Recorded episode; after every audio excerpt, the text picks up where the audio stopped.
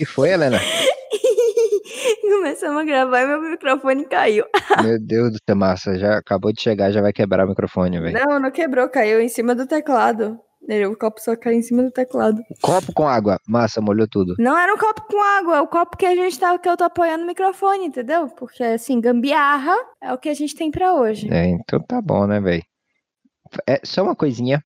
Vai naquela configuração. Que sim, eu acho. Tá no 78, né? Peraí, calma aí, calma aí. Configuração. Voz de vídeo. Tá no 78, né? Cadê? Ah, Vai ali embaixo, no negocinho que eu deixei em 78, não tem? achei, achei, achei, achei. Pronto, põe 80 aí. 80 e 81, põe 81 pra ver uma coisa. 81.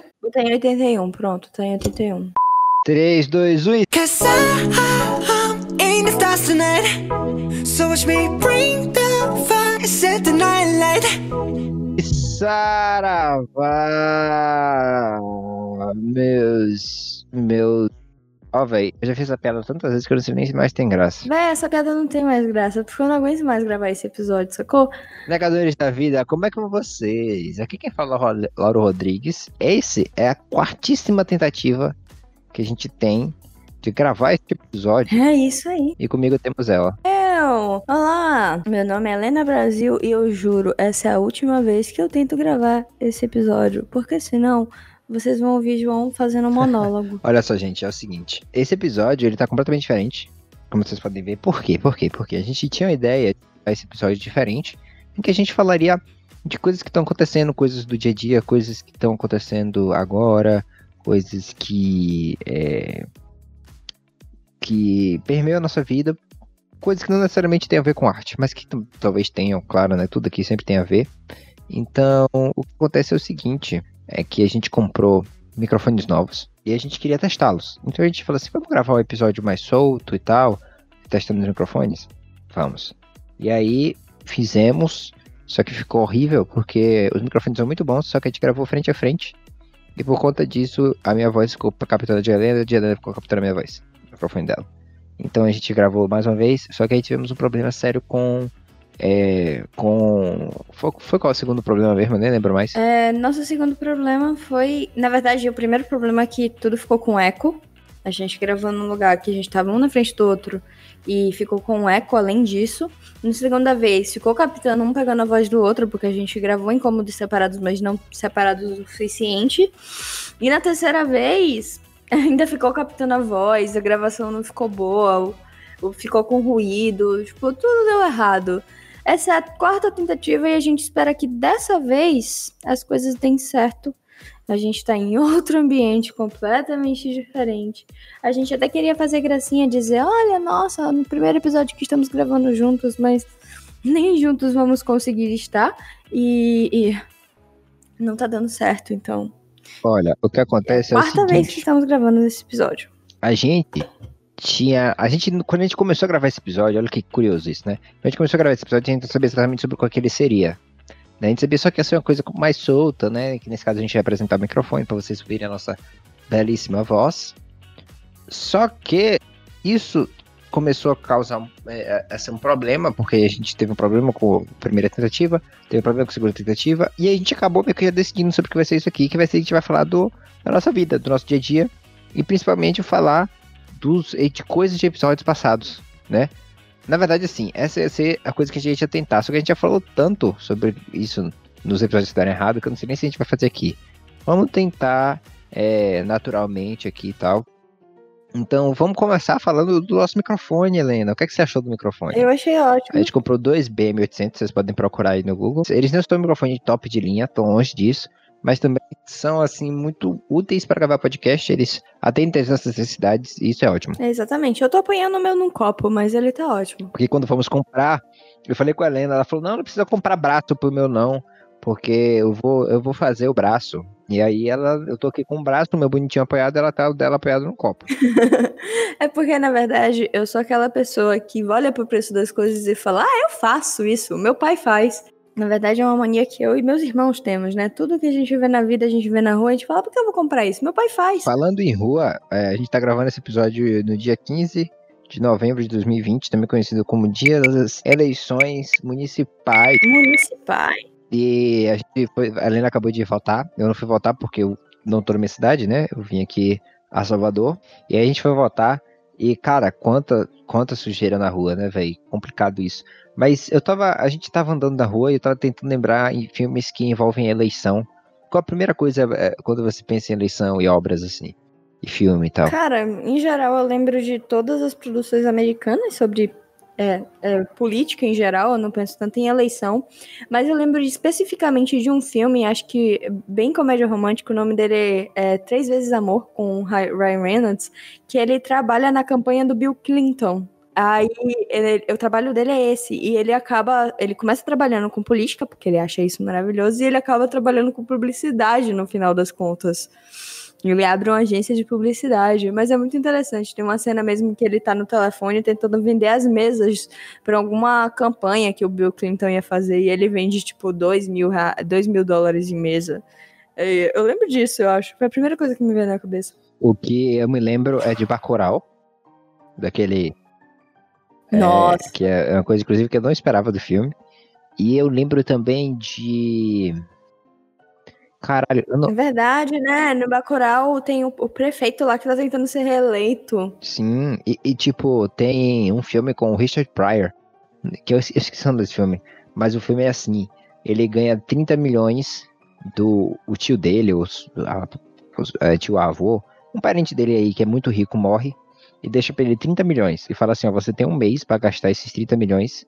Se você conseguir gastar esses 30 milhões em um mês, é, você ganha 300 milhões. Nossa. É, e o mais legal é que, tipo assim, ele tem algumas regrinhas, tipo, ele não pode doar para ninguém, ele não pode fazer um monte de coisa.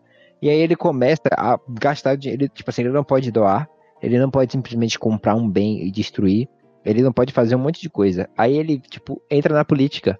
Só que ele também não pode ganhar dinheiro. Ele entra na política, só que ele vira um bom político, as pessoas começam a doar, ele começa a ganhar mais dinheiro. Ele, tipo, caralho, que merda, não, tô É um movimento que quando você usa o dinheiro, quando o dinheiro é bem gasto, ele se multiplica, né? Digamos assim. É outra coisa que eu lembro é. Nossa, me perdi completamente no que eu ia falar. Eu me lembro também de Politicamente Incorreto. É um filme que a gente não viu, a gente viu. É, isso, exatamente isso que eu ia falar que a gente viu no Pipocando, né? Que o cara ah, que sim, ele. Foi isso. A gente viu no Pipocando. Era um cara. A gente viu no Pipocando. Eu não vou falar do filme porque a gente não, não, não assistiu ele, mas é um filme interessante. Procurei politicamente incorreto. É, tem um filme que todo mundo assiste, tem uma série que todo mundo assistiu, fala que é muito legal, eu não assisti, que é, é House, House, of, of Cards. Cards. House of Cards, mesmo que também trata um pouco desse assunto, mas eu não assisti, então não posso falar. É, falando em coisas que eu ainda não havia assistido, eu finalmente assisti o Farol e eu gostei de Farol. Você dormiu, né, Helena? Quando a gente assistia? Eu dormi, mas é, não, eu não desisti de ver o filme. O filme tava até interessante. Eu queria ver, eu queria ver o Robert Pattinson dando um, uma surra no Duende Verde, mas eu tava morrendo de sono. Surra? Como é que você sabia que eles brigam? Quem, quem? Ai, achar? sei lá, eu assisti até uma cena que eu daria uma surra naquele cara. Por quê? Ai, sei lá, ele tava me irritando. Ele tava abusando de poder. Ele tava lá sendo o, o, o fodão, ninguém me toca. E ele parecia ter uma devoção estranha pelo aquele farol. Não sei, eu sei que eu dormi. Então eu não sou capaz de opinar. Como eu já diria. Agora, pera, isso foi quem que falou isso? Eu esqueci. Uma coisa que eu acho interessante, que eu tava conversando com o João outro dia, é sobre é, os caminhos que levaram a gente aonde a gente tá, sabe? Tipo, os produtos que a gente assistiu. Eu lembro de, de conversar com o João sobre como ele descobriu que ele queria fazer cinema e essa jornada. Acho interessante a gente trazer esse papo para esse podcast, porque a gente tá falando com estudantes. É, não sei necessariamente se vocês são. Só um parêntese, só um parêntese, só um parêntese. Eu tava falando, esqueci que eu tava mutado. Hum. Uma coisa. É, o farol me lembrou um pouco de. Me remeteu a Memórias Póstumas de Brás Cubas. Hum. Eu falei isso quando a gente tava assistindo. Eu não sei se quem tá assistindo aqui, a gente leu esse livro na escola, ouviu o eu filme. Li. Mas é, você lembra que tem uma parte que ele faz sexo Nossa, com a Terra? Não lembro dessa parte porque eu já tinha dormido. O farol. Não, eu tô falando de Memórias Póstumas de Cubas. Ah, tá. Eu achei que tinha isso no filme. Então, meio que tem, né? Por isso que eu lembrei. Eu dormi. Mas enfim. Não lembro. Enfim, uh, você tá. Você vai continuar falando ou eu vou falar? Não, era isso, porque Eu lembro quando eu li, quando eu li, quando eu vi o filme, eu comecei a ler, eu não li o livro até o final, mas quando eu comecei a ler e quando eu vi o filme e tem essa cena, eu ficava muito sem entender, né? E eu fico pensando, é o tipo de coisa da arte que muita gente simplesmente acha que é idiota, tipo, ah, o cara tá usando com a terra, que absurdo. Sim, pessoas- é tudo uma grande metáfora. É tudo uma grande metáfora. Perdem o tato pra metáfora, né? Pra conversa e tudo mais. Então, Enfim, é, voltando ao que eu tava Enfim. falando, é, é, essa jornada de, tipo, de aprender. enfim, eu me perdi no que eu tava falando, João. ó, vamos falar de uma coisa interessante que aconteceu recentemente. Mas fale, é porque eu lembrei. Mas fale. Não, você falou que tinha esquecido, caralho. Não, é que a gente tava falando que eu acho que a gente, pelo menos o nosso público, o nosso, nossa intenção é falar com estudantes, principalmente, para compartilhar essas experiências, né? E, e eu queria, tipo, falar um pouco sobre como a gente chegou aonde a gente tá, como a gente decidiu que ia estudar arte, como a gente decidiu que gostava de arte, quando, como a gente entendeu a área que a gente tá dentro da arte e entendeu que precisava de estudo e como a gente começou esse processo de estudo. Tá, véi. Isso dava um episódio, véi. Ah, e se a gente começar, é exatamente isso. Dava um episódio, a gente tá falando sobre o episódio. Não, mas aqui não é pra gente dar o episódio, aqui é pra gente falar Tá aleatoriedade. bom, tá bom, tá bom. Tipo, sabe o que é que eu falei quatro vezes? Eu vou falar, não falei três vezes, eu vou falar de novo. Ai, meu Deus. A gente tem por volta de Mais de 8 mil! Eu não aguento mais ouvir essa frase. No começo, eu só ficava triste. Na segunda vez, por eu estar repetindo ela, eu fiquei um pouco mais triste. Eu acho que se você olhar nos dados, inclusive, vai ter aumentado esse número, porque não é possível ó, cair, não sei. Porque a gente já gravou esse episódio três vezes, esse mu- É, número não muda. semana. A gente não tá ganhando tanto ponto de ter uma mudança grande por semana. De ouvintes, na verdade. Ó, E o que que, que, que, tá, que que tá faltando? Vocês aí que estão ouvindo, por que vocês não estão compartilhando? Compartilha, manda pros amiguinhos, manda pras pessoas. a gente A tem. gente faz isso aqui Ó, com tanto carinho, A gente tem. amor. A gente. Não, olha. Aí, ó. Aí, tá vendo? Aí que você falou. A gente tem 11% dos nossos ouvintes que estão nos Estados Unidos. What the fuck? Quando eu clico em. ó. Localização geográfica. Brasil, 87%. A gente tem 11% dos ouvintes nos Estados Unidos, 1% de Singapura e 1% da Alemanha. Se vocês forem brasileiros e estiverem me ouvindo, bem-vindos. Sigam a gente no Instagram. E eu ri porque quando eu clico em Geographic Location, ele aparece assim: Brasil, o- 87%, né? Estados Unidos. E se eu volto, aí tem assim: Terra, 100%, Mercúrio, 0%, Vênus, 0%, Marte, 0%. Adoro quando. Eu tenho certeza que tem mais seguidores em Plutão. Não. A- a- pe- pelo, aqui, pelo menos, tá dizendo que é 0%. Ai, que droga! Vamos ver por device, por devices, ó. 6% dos nossos ouvintes estão em iPhone e 94% estão no resto. 82% estão ouvindo a gente no Spotify, 3% no Overcast e 15% no resto. Caralho! Ó, 100%. Caralho, ele é muito específico, ó. 100% dos nossos ouvintes são da Bahia, 60% de Salvador e 40% de Camaçari. Tem uma galerinha em Camaçari aí. Ó, é você de Camaçari. Beijo, abraço. Vem ver a gente aqui. Quer dizer, agora não. Estamos em, em coronavírus. Depois. Beijo, abraço. Manda DM no Instagram. E curioso, é, eu espero que que, é, que sejam brasileiros. Na verdade, espero que sejam gringos aprendendo português, porque seria um- uma coisa, um, intercâmbio cultural muito interessante. Eu não conheço ninguém da Singapura, quer dizer, eu conheci uma menina da Singapura, mas eu não tenho mais contato com ela. É, então, uma coisa interessante pra se citar é que você é uma pessoa que é muito sociável, né? É. Não tem outra área pra você trabalhar senão comunicação. Porque, primeiro, você é extremamente comunicativo, você é extremamente extrovertido, extremamente sociável e tem uma facilidade com idiomas que, ó, tá de parabéns. Por que esse bando de elogios? Você quer o que mesmo? Você tá querendo o que mesmo? Eu não quero nada, eu só tô falando. Eu só tô falando. Eu tô feliz de estar fal- de volta no meu escritório. Sinto muita falta do meu escritório. A gente É tem isso. que gravar falando no escritório, a gente tem que fazer um episódio de The Office. Assistir The Office, tem que assistir The Office, na verdade, a gente gravou um episódio sobre The Office. Eu tenho que assistir The Office, né? O que, que a gente vai tirar de The Office? Nossa, muitas coisas. É uma série muito longa. Véi, e a gente viu, véi, galera, a gente assistiu um documentário muito. Nossa. Hoje, hoje, na verdade, É, a gente assistiu um documentário muito da hora que hoje. falava sobre pessoas. É um curto documentário chamado Os Magos do Cubo.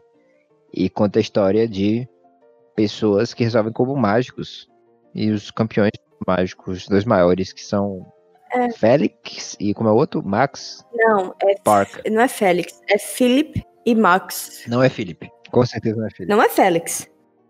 Não é Félix. Eu tô procurando aqui. O nome dele é Félix Zembags. É Félix. É Félix. Félix, literalmente. É porque ele é, como é o nome da Austrália, né? Que ele é Ele é de Melbourne. Melbourne. É isso aí. E o Max Park. A engraçado é que ele, ele, ele, ele- sim, a gente falou no documentário, não falou do que que é. É conta desses dois caras que eles são, é, Magos do Cubo. é, eles estão lá no top 5 mais rápidos. E o legal que o documentário mostra é que tem várias categorias, né? Aí você tem campeonatos de 4x4, de 7x7, de, de resolver com a mão só, de resolver sem enxergar. E, é e o interessante do documentário é que o, o, o Max, né, que ele é, se eu não me engano, ele tá no pódio ainda, ele ganhou a maior, a maior parte das classificações mundiais, e ele é autista, e o documentário fala muito sobre isso. E, e o que eu acho muito interessante mesmo é que ele E fala muito sobre Ele- como a interação dele com os cubos mágicos ajudou ele a se desenvolver socialmente, Sim, né? sim. O que eu acho interessante também é que ele não para de resolver. O tempo todo que você tá vendo o Max no documentário, ele tá resolvendo o cubo mágico.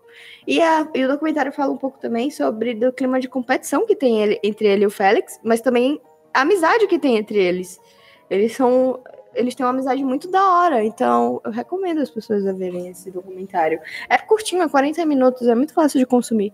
Ele, eu achei que ele era asiático, inclusive, mas ele é americano. É, Não, ele é americano. Falando em Ásia, a gente esqueceu de falar de uma coisa no episódio passado, né, velho? Ai, meu Deus, a gente vai falar de novo dos K-pop?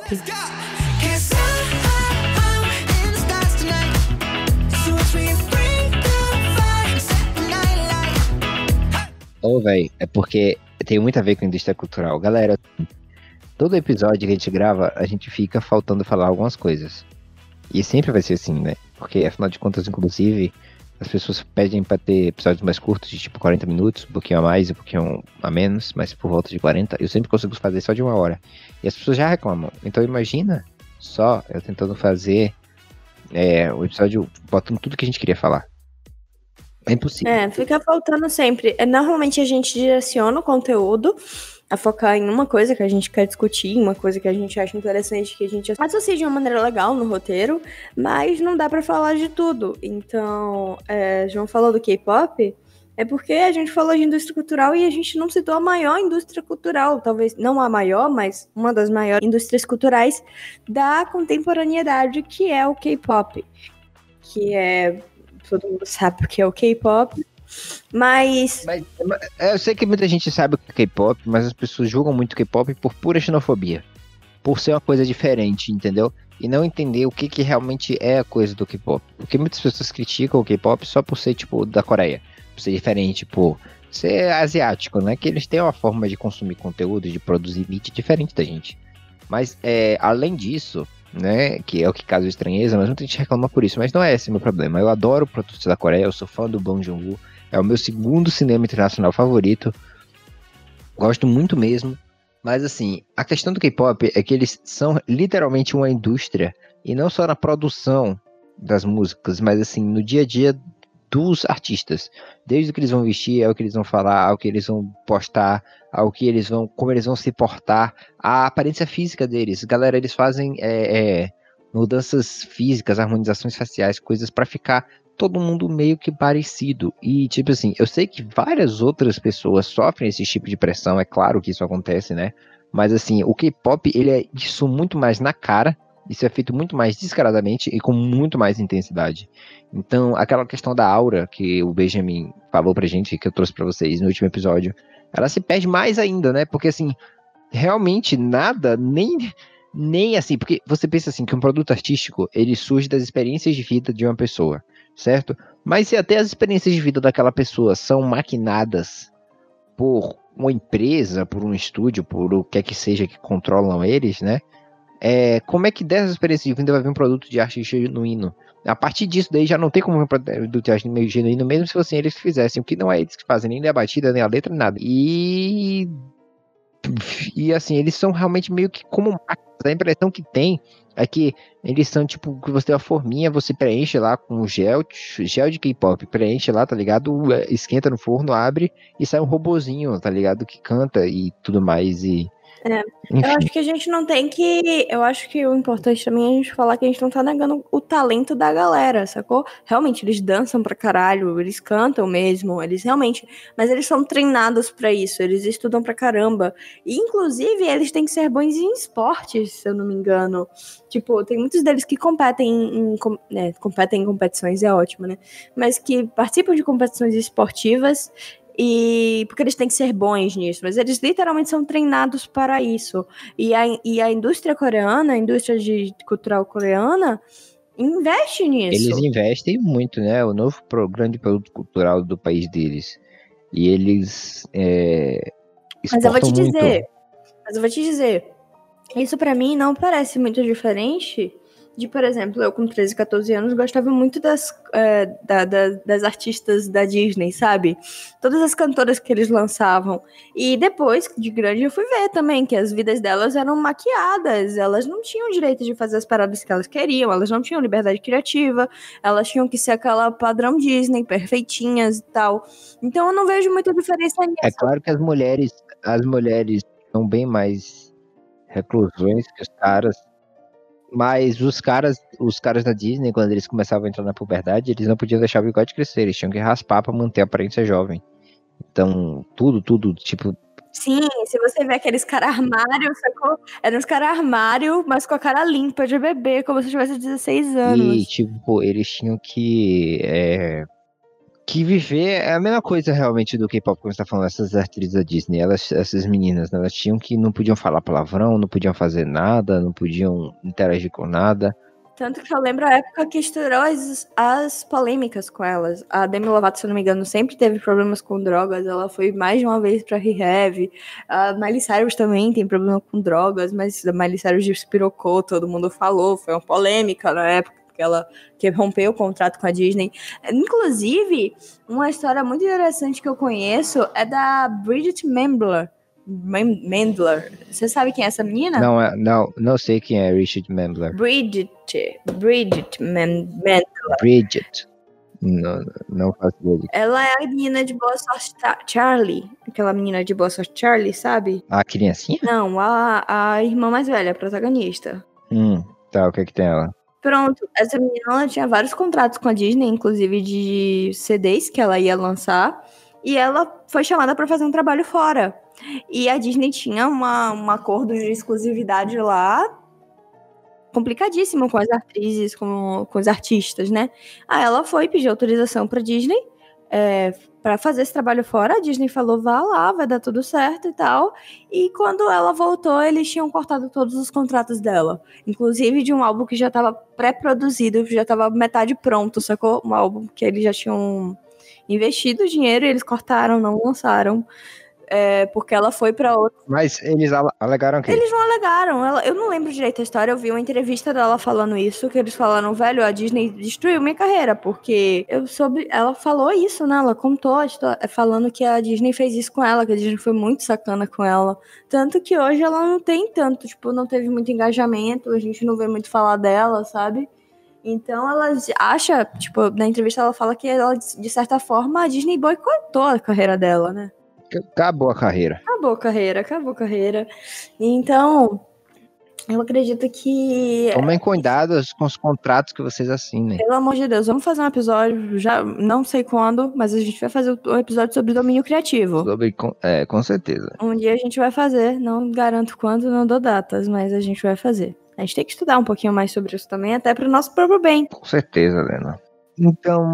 Com certeza, com certeza. Enfim, você acha que a gente tem que falar mais alguma coisa aqui? Você tá afim de falar mais algo sobre isso? Ou você acha que aqui já tá certinho? Eu acho que já tá tudo ótimo. bom? Tá um calor infernal em Tá um Salvador. calor pra caralho. Tá, tá, tá Tá um horrível. calor infernal, a gente foi andando, voltar, então. Tá muito calor. A rua tá imunda. eu tô Estamos tomando todos. cerveja. Então é isso, galera. Esse foi nosso parênteses. Já já, dia 21, semana que vem, vai ter episódio pra você. Essa semana ainda. Ah, e falando em coisas novas, galera, ainda bem que. Olha, já, já ia finalizar, mas tem isso pra falar. Falando em coisas que estão acontecendo agora, agora eu tô começando a entrar naquele período da faculdade que você tem um monte de trabalho. Então eu vou lançar. Um, a gente vai lançar esse episódio, que vai ser provavelmente na segunda-feira. Ou na terça, não basta dar. Aí na sexta-feira estaremos lançando um outro episódio. Olha só que loucura. E no dia 23 estaremos lançando outro episódio. Então vai ser correria, porque dois desses episódios que eu citei agora são episódios é, que são trabalhos, na verdade, que eu vou apresentar para minha faculdade, né? Assuntos sobre cinema, vou ser tratando sobre cinema, sobre arte, mas serão trabalhos da escola e a Helena, da escola não, né? Da faculdade, a Helena estará aqui porque Eu não posso Porque ela não faz parte participar, da minha- mas vou estar trabalhando em roteiros que a gente vai fazer após esses trabalhos passarem. Então eu não vou estar parada, eu vou estar produzindo Com coisas novas pra gente apresentar depois. Fora isso, a gente tem um plano Então, A gente tem um plano de, daqui, de um prazo daqui para o ano que vem, em janeiro, pelo menos, a gente tem uma frequência maior de postagens no Instagram. Começando em dezembro, em dezembro a gente vai começar a fazer alguns testes, mas a gente vai tornar o Instagram mais ati- ativo. Não deixem de seguir, por favor, arroba Luiz Sombra Acão, porque não tem cedilha. E, é, por favor, fiquem atentos, vão lá dar um biscoito, dar um apoio, compartilhar. E é isso, galera. Por hoje é só. Meu Instagram é he.artb e o de João. João Lauro 28. É isso. Muito bem. É isso aí. Fomos. Fomos. Adiós.